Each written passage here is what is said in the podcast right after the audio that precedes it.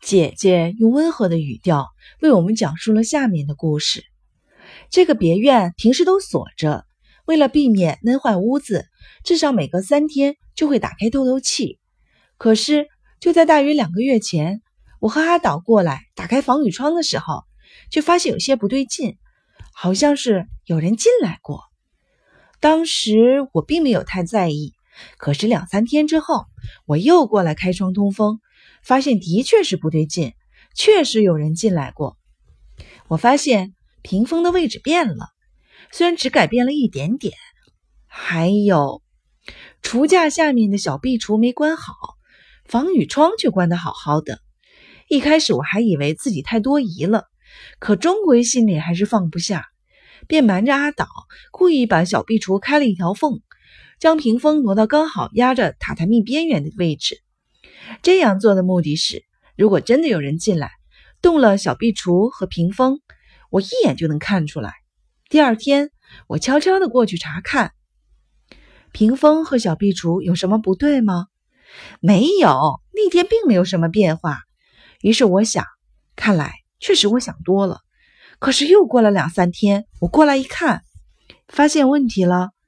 是的，屏风腿从榻榻米的边缘被移开了。小壁橱关得紧紧的。哎呀，美野子和我对视了一眼。那防雨窗上有没有被动过的痕迹呢？没有。为了确定这一点，在打开窗户之前，我仔细的检查了插销，然后又挨个的检查了一遍每扇防雨窗，插销都插的好好的，没发现任何强撬的痕迹呢。我和美野子再次对视了一下。想要进入这座别院，只能从庭院进来吗？是的，除此之外，还可以从你刚才穿过的三十米的长廊进来。可是长廊的门是锁着的呀，只能从主屋那边打开。钥匙有两把，一把在我这里，另一把有姑祖母拿着呢。会不会是家里的某个人？不，不可能。你也看到了。哥哥他长期卧病在床，连走路的力气都没有。姑祖母就更不可能了。阿岛更没有理由来这种地方呀，好奇怪呀，真是不可思议。就是，我就越想心里越不舒服，却不能随随便便的告诉其他人。我考虑良久，终于决定拜托跑山的平吉晚上睡在这间屋子里。后来我才知道，在这所大宅子里。另外建有佣人们起居的屋子，住着许多跑山、跑牛和跑河的仆人。所谓跑山的，就是负责进山伐木、烧炭的人；跑牛的，自然就是照顾牛的人；跑河的，则是将炭和木材装到船上，再运到恩车站的人。最近只需要运到恩车站就行了，以前得一直用船运到河的下游。然后呢？发现什么异常了吗？平吉这个人特别喜欢喝酒，他晚上睡在这里的条件就是得请他喝酒。最初的两三天并没有什么异样，可是到了第四天，我一早赶过去想看看情况，却发现平吉不见了。仔细一看，有一扇防雨窗开着，我大吃一惊，四处寻找平吉，结果发现他正在自己的屋里蒙头大睡。我便把他叫了起来，问了他许多问题。我们一言不发的盯着姐姐的脸，她的脸颊又泛起了一阵红晕，说道：“总之就是，他说半夜的时候，屏风上的人跑出来了。”啊！我们不仅回头看着那扇屏风。你是说这幅画三个人都跑出来了？不说的只是有一个人，好像是那个和尚。究竟是不是这么回事呢？我刚才说了，平吉特别喜欢喝酒，不喝就睡不着，而且还是那种不喝到烂醉如泥绝不罢休的人。所以呢，他说的话也没法全信。据他所说，深更半夜，他睁开眼睛，发现屋子里有微弱的光，也不知道从哪里照进来的。他明明记得入睡前把电灯都关掉了。他有些纳闷，便环视着四周。发现屏风前站了一个人，他吓了一跳，喊了一声“谁”，结果对方也吃了一惊，回头朝他看了一眼。据说那个人的确是画中的和尚，真有趣。那么那个叫平吉的人怎么样了？梅野子又上前凑过来，我咽了口唾沫，盯着姐姐的脸。姐姐扑哧一声笑了。在平吉看来，这可不是什么有趣的事。他这一喊呀，对方也吓了一跳，嗖的一转身，一下子就消失了。之前不知哪儿射出来的光也不见了。屋子里顿时一片漆黑，平吉一时不知如何是好。这就是他的描述。他说他能够感觉到黑暗中有个人从他枕边走过。他觉得脚完全醒了，哆哆嗦嗦颤抖了一会儿，最后鼓起勇气打开灯，看了眼屏风。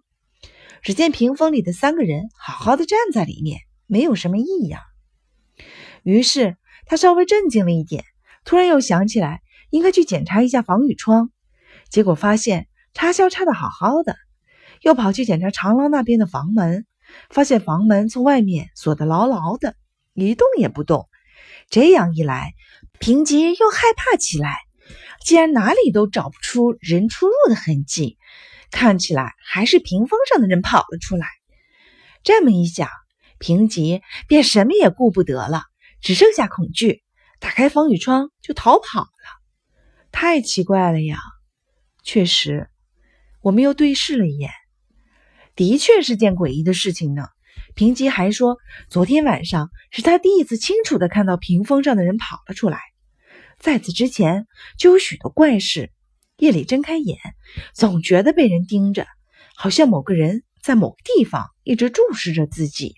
有好几次，他都有这种毛骨悚然的感觉。肯定是屏风上的人从屏风里看我呢。他这样说。当然了，有关屏风里的人跑出来的事情，很有可能是平吉的幻觉。可是，时不时有人进入别院这件事情，我却已经找到了证据。是吗？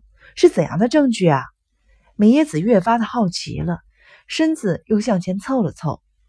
我听平吉讲完以后呀，嘱咐他千万不要说出去。我觉得有必要。再去别院查看一番，便回到这里，结果发现屏风后面掉了一张奇怪的纸。